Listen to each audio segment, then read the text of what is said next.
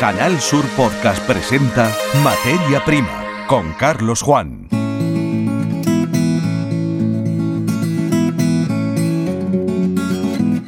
Bienvenidos al podcast de Canal Sur Radio y Televisión Materia Prima. Es el primero del año 2023. Una emisión en directo eh, correspondería felicitar a todos nuestros oyentes y desearles lo mejor para este año. Algo que de todas maneras hacemos, aun siendo conscientes eh, de que el momento de la escucha de los contenidos de este episodio eh, puede ser cualquiera en el tiempo y no necesariamente el momento en el que inicia un periodo al que vamos a dedicar gran parte del programa. De hecho, eh, el primer bloque es un repaso de los grandes retos que el sector agrario tiene planteados en los próximos 12 meses. Pero también en este contenido que están ustedes escuchando a través de internet, en la página web www.canalsur.es, eh, nos vamos a ocupar de la política agraria común que con el 1 de enero ha estrenado nuevo marco hasta el año 2027. Nuevas reglas de juego. Veremos eh, qué lectura se hace eh, desde Andalucía de esa nueva formulación, esos cambios que se han producido en la política agraria común. Lo vamos a hacer con Eduardo López, vicepresidente de COAG en Andalucía. Y además nos vamos a ocupar eh, de forma detenida de la protesta de los regantes del Levante, entre ellos los de la provincia de Almería, en Andalucía, eh, que han trasladado a las calles de Madrid en forma de manifestación para defender el trasvase Tajo Segura y oponerse al incremento de los llamados cauces ecológicos, caudales, perdón, caudales ecológicos eh, de este río a su paso por Aranjuez, que harán eh, difícil que desde el Tajo pueda llegar agua al levante español. Escuchan Materia Prima en el podcast de Canal Sur Radio y Televisión. Comenzamos inmediatamente con ese vistazo a los eh, grandes asuntos que están pendientes eh, para el mundo agrario en los próximos 12 meses, los mayores desafíos que como van a poder comprobar inmediatamente también tienen que ver y mucho con el agua.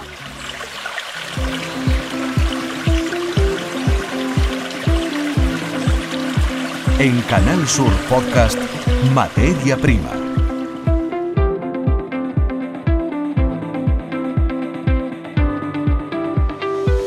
bajas existencias de agua embalsada, la reducción del trasvase Tajo Segura del que nos vamos a ocupar en este podcast y la subida al precio del agua desalada marcan el inicio del año desde el punto de vista agrario tras un 2022 con bajas producciones por la sequía y las altas temperaturas, eh, año en el que el gobierno anunció grandes inversiones para modernizar regadíos. En este sentido, el ministro de Agricultura, Pesca y Alimentación, Luis Planas, echando la vista atrás en el tiempo, dejó bien claro en octubre que el impulso de un regadío sostenible y eficiente es una prioridad para el Gobierno de España y ese mismo mes anunció la puesta en marcha de la Mesa Nacional del Regadío y el Observatorio de la Sostenibilidad del Regadío.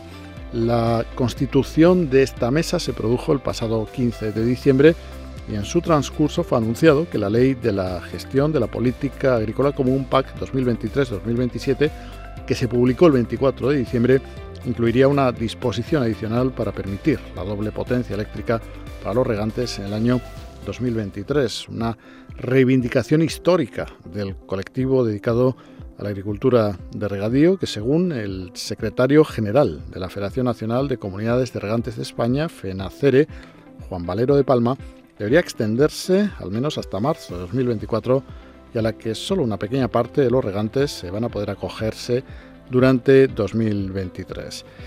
Así, la partida estrella del Ministerio de Agricultura, Pesca y Alimentación, con fondos del Plan de Recuperación, Transformación y Resiliencia, es la destinada a actuaciones para la modernización y transformación en regadíos, que tiene un presupuesto de 563 millones de euros hasta 2026. Si a este paquete se suman las inversiones procedentes del convenio ordinario entre el Ministerio y la Sociedad Mercantil Estatal de Infraestructuras Agrarias, SEIASA, el PERTE agroalimentario y las aportaciones de las comunidades de regantes, la suma disponible alcanza los 2.130 millones de euros hasta 2027. La apuesta ministerial choca, según los productores del Levante, y no de los de Castilla-La Mancha, con la procedente del Ministerio de Transición Ecológica y Reto Demográfico, encargado de gestionar toda la política hidrológica. Es la cuestión del caudal disponible en el acueducto Tajo Segura que origina esta misma semana eh, protestas, en concreto una manifestación en Madrid el miércoles 11 de enero. Según el presidente de los regantes, aunque vamos a entrar en profundidad en esta cuestión a lo largo del podcast, eh, la decisión de aumentar los caudales ecológicos del Tajo por Aranjuez y recortar el volumen trasvasado hacia estas provincias mediterráneas, entre las que se encuentra Almería, en Andalucía, puede provocar el despido de hasta 15.000 personas en el sector agrario y la pérdida de algo más de 27.000 hectáreas de cultivo. Para los regantes de Levante, sustituir el agua al trasvase por agua desalada de forma generalizada es inviable para un pequeño agricultor y más ahora que ha finalizado la subvención a la que estaba sujeta la compra de estas últimas al expirar el decreto ley de sequía. El Consejo de Ministros también previsiblemente aprobará a finales de enero o principios de febrero, según eh, han dado a conocer eh, fuentes eh, del sector agrario, los nuevos planes hidrológicos de las cuencas españolas, pero antes el Consejo de Estado tendrá que revisar las alegaciones que tanto el Gobierno de Valencia como el de Murcia han anunciado que van a presentar en defensa del trasvase Tajo Segura. Bueno, pues esta es la panorámica eh, con la que arranca los grandes asuntos que ahora mismo preocupan al sector agrario tanto andaluz como del conjunto de España. En 2022 hablamos durante muchas ocasiones de agua y este año, una semana en la que no se atisban en general grandes precipitaciones, seguramente sigamos haciéndolo, al menos en este podcast lo vamos a hacer, aunque también nos vamos a ocupar de la política agraria común que estrena texto con vigencia hasta el año 2027. Escuchan el podcast Materia Prima en RAI. Escuchas Materia Prima. Canal Sur Podcast.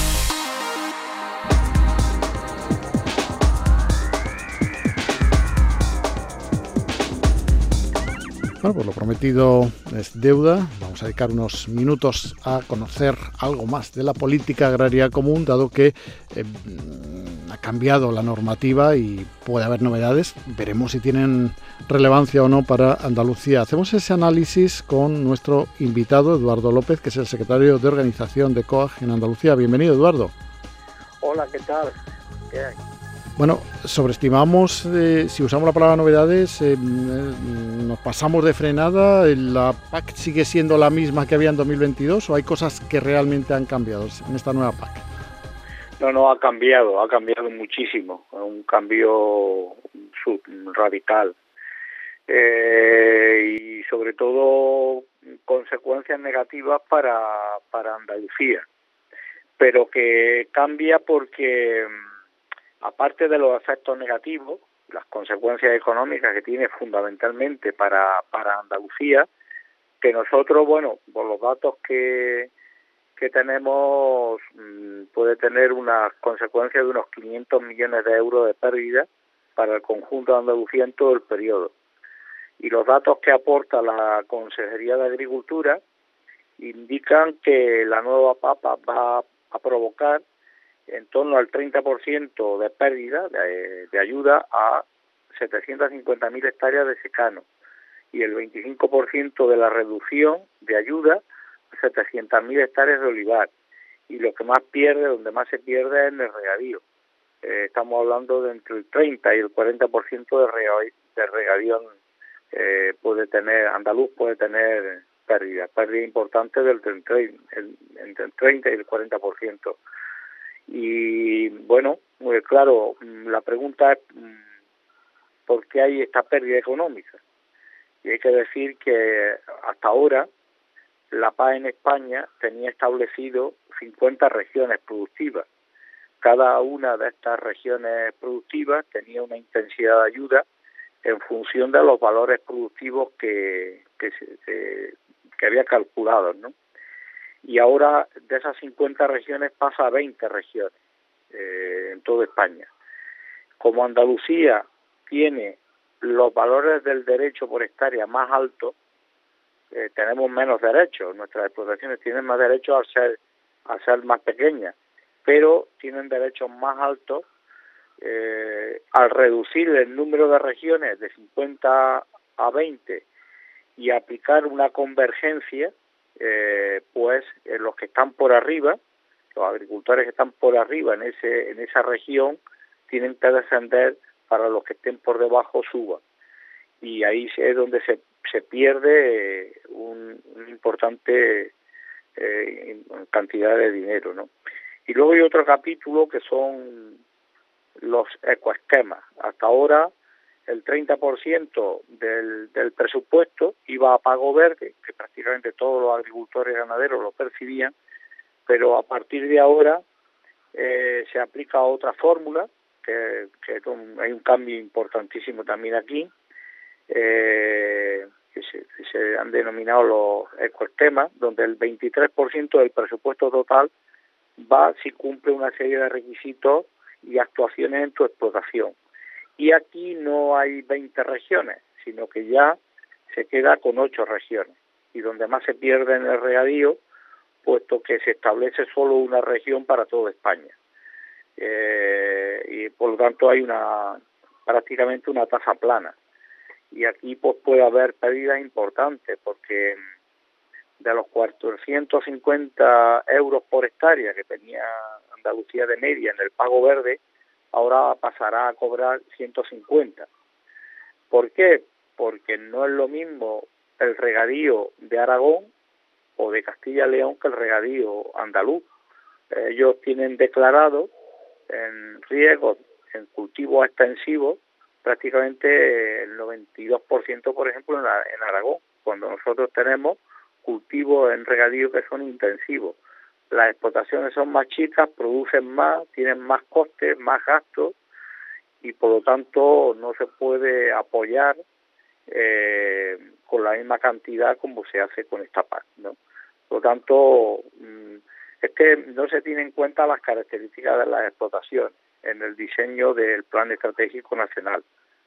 Y claro, nuestras explotaciones son distintas, son más pequeñas, frente a las explotaciones del norte de España, Castilla-León, fundamentalmente Aragón, que son explotaciones eh, pues más grandes y en un régimen más de extensivo. Por lo tanto, allí se ha configurado ese modelo y va a ser el premiado. Todo lo que pierda Andalucía lo recibe, lo van a recibir esta, estos, los agricultores de estas regiones.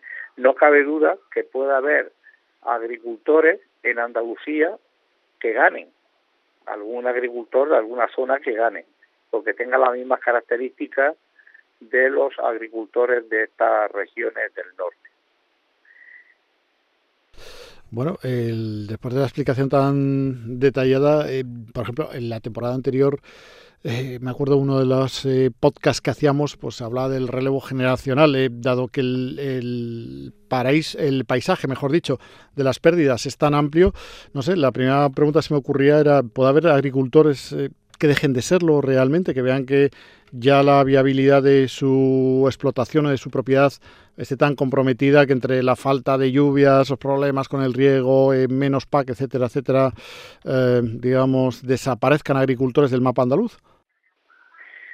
Bueno, eh, vamos a ver qué pasa. No cabe duda que hay, hay algunas casuísticas que lo van a pasar mal con la reforma de la paz, sobre todo aquellos ganaderos, sobre todo en ganadería, aquellos ganaderos, ganaderos que tenían derechos especiales, o sea, tenían poca base territorial, porque las ayudas anteriormente estaban establecidas en función de los rendimientos, de la, del número de del número de kilos que sacaba de, de tu explotación o del número de cabezas de ganado de, por ejemplo, de litros de leche.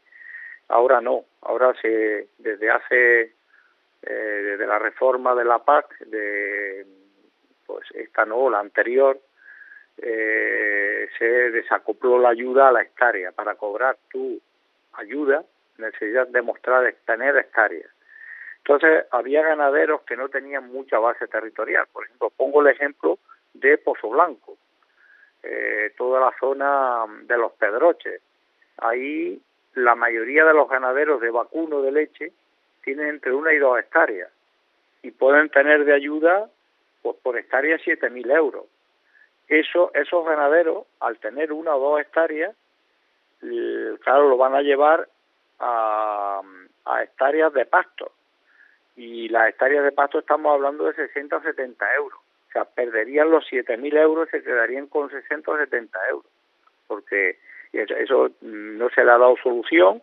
No, eh, ahí puede haber un riesgo de que esa gente desaparezca, no les interese, porque la poca ayuda que tenía, la ayuda que tenían, le complementaba la renta que les permitía vivir. En una circunstancia como la que está viviendo el sector vacuno de leche, o la subida de los costes de producción, pues la verdad que se puede hacer inviable y bueno, mm, va a depender un poco cómo nos, eh, digamos, adaptemos, cómo nos resituemos en cultivo, en calendario, en posibilidad, eh, pero no cabe duda que puede haber gente que lo pase mal. pues nos quedamos con ese titular, esa dificultad que se atisba en el horizonte para los eh, en particular los ganaderos de vacuno de los pedroches, pero los productores de leche en general parece que, salvo que tengan Em, pues es unas condiciones medioambientales y de propiedad de extensión más favorables, mm, pinta mal, ¿no? Realmente, si unimos malos precios de en origen, el, asunto de dedicarse a la leche, como que está para que no lo recomienda mucho, al menos en España, ¿no?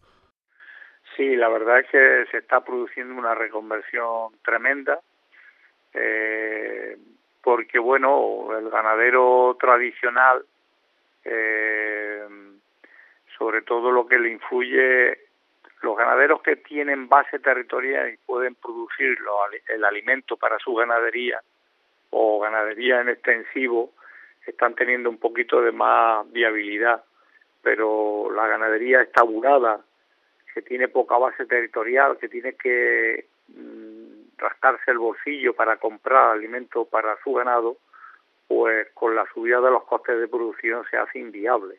Y además también con la fuerte sequía que está que estamos teniendo en los últimos años, ¿no? Eh, lo, bueno, en esta, en estas circunstancias, pues los precios no acompañan, va a depender mucho cómo evolucione el mercado, pero por ahora está evolucionando los costes muy al alza y los precios de la leche ha subido un poquito, pero no llega a compensar las pérdidas. Aquí se produce una nueva vuelta de tuerca a la reconversión. Ya de las pocas ganaderías de vacuno de leche que nos queda, pues, lo, pues se va a producir con esta reforma, sobre todo en determinadas zonas, un problema gordo de viabilidad.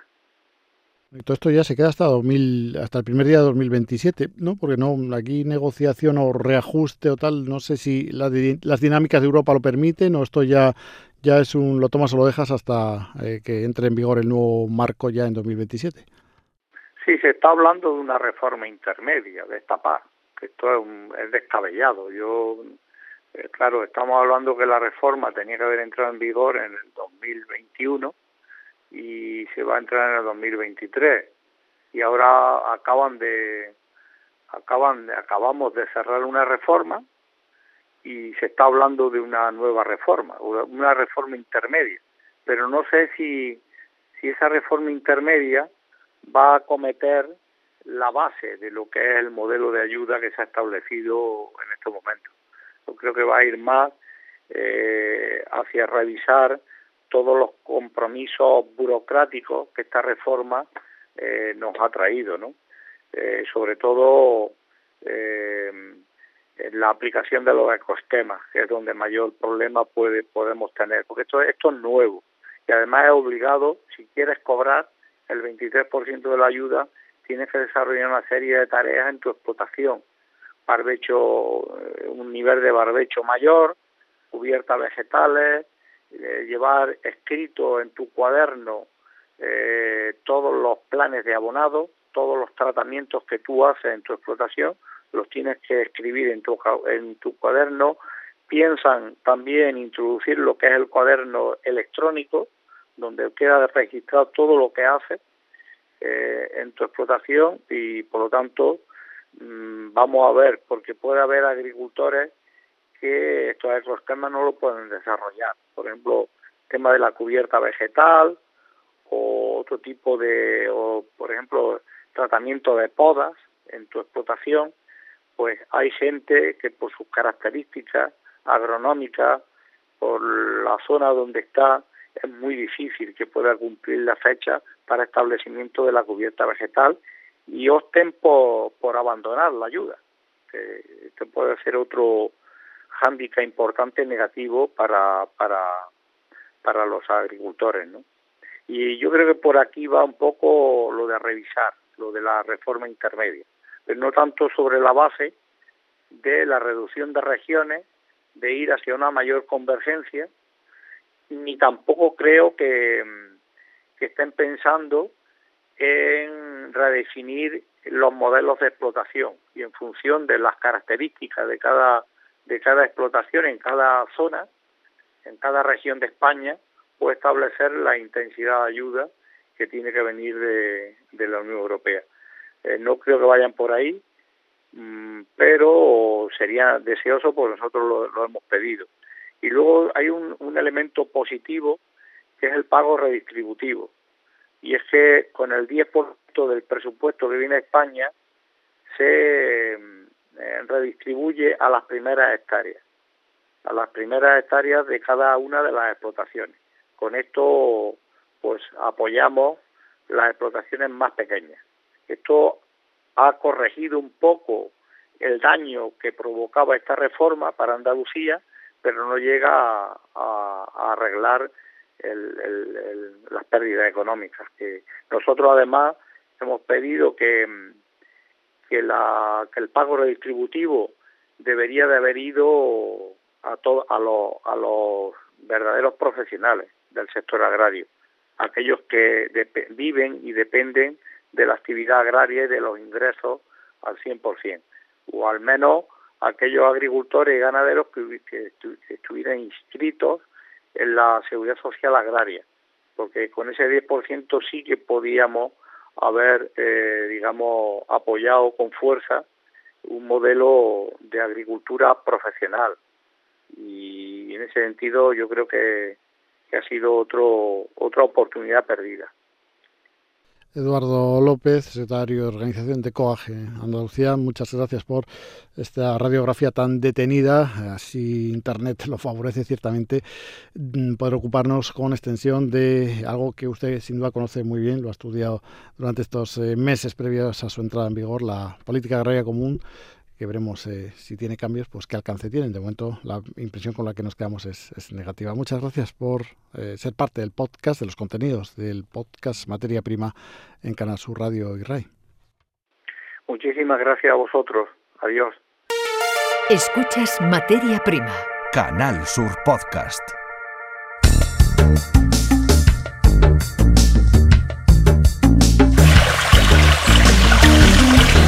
Al comienzo de este podcast mencionábamos cambios en el caudal ecológico del río Tajo a su paso por Aranjuez. Estas modificaciones están detrás de la multitudinaria manifestación celebrada el miércoles 11 de enero por las calles de Madrid. Instituciones de las provincias de Murcia, de Alicante y de Almería han viajado hasta la capital de España para simple y llanamente reivindicar agua del río Tajo, algo a lo que se opone la comunidad de Castilla-La Mancha. Nosotros hemos hecho un viaje algo más corto, nos hemos quedado en Pulpí, en el levante andaluz. Allí nos hemos encontrado con el presidente del sindicato de la comunidad de regantes de Pulpí. La comunidad tiene unos 1.200 comuneros y es, por lo tanto, una de las fuerzas económicas sobresalientes del municipio y de sus comarcas aledañas. José Caparrós nos decía allí que la situación es dramática. La situación es dramática. La situación, es, la situación fundamentalmente es que ahora no tenemos agua, que estamos eh, dotando a cada hectárea con un mínimo de 250 y seguramente tendremos que recortar el agua mensual, eh, metros cúbicos, hablo de 250 metros cúbicos por hectárea y mes, y sobre todo eh, la información que tenemos, la información que recibimos y por la que queremos manifestarnos es el recorte que va a suponer el Tajo, eh, que para nosotros nos no, no supone un recorte fundamental para toda la comarca. No hablo ya de, nuestra comunidad de regantes, sino de toda nuestra comarca. No es tanto el agua que nosotros recibamos directamente del Tajo, sino lo que reciben otras comunidades que liberan recursos para que nosotros podamos utilizar. y si realmente eh, se, recorta el tajo y se elimina prácticamente para 2027, aquí va a suponer eh, no dejar de cultivar el 40% de la superficie porque no tenemos, agua, no tenemos agua para cultivar el 40% de la superficie. Esa es la situación que tenemos actual. La situación que tenemos actual es dramática, es decir, no, no sabemos si en marzo vamos a poder regar los cultivos o no. Esa, esa es la situación. Y apoyando sus palabras, las del alcalde de la localidad, Juan Pedro García, con las que explicaba la concatenación de factores que están poniendo en peligro la economía de Pulpí.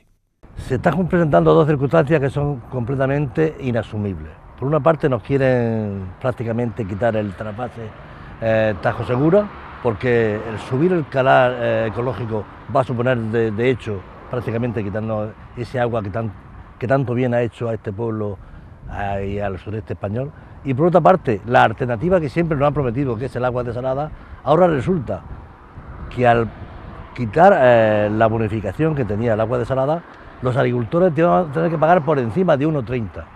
Pagar por encima de 1,30 metros cúbicos de agua, eso hace que la agricultura primero no sea competitiva y no es posible. Aquí viven miles de familias de la agricultura.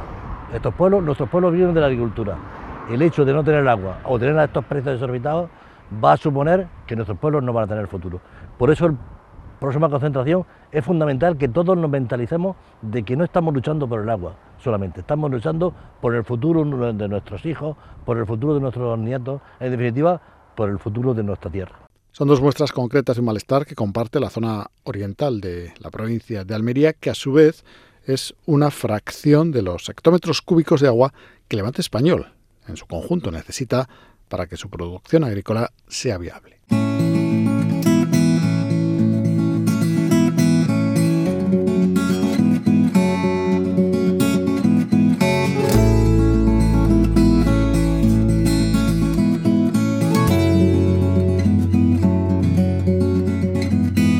Aquí los contenidos que hemos preparado en este primer episodio del año 2023 del podcast Materia Prima de Canal Sur Radio y Televisión. Les invitamos a expandir su conocimiento sobre las materias más diversas contenidas en la colección de podcasts almacenados en la página que usted ha consultado. Hasta el momento de nuestra próxima emisión, reciban un cordial saludo. En Canal Sur Podcast han escuchado Materia Prima con Carlos Juan.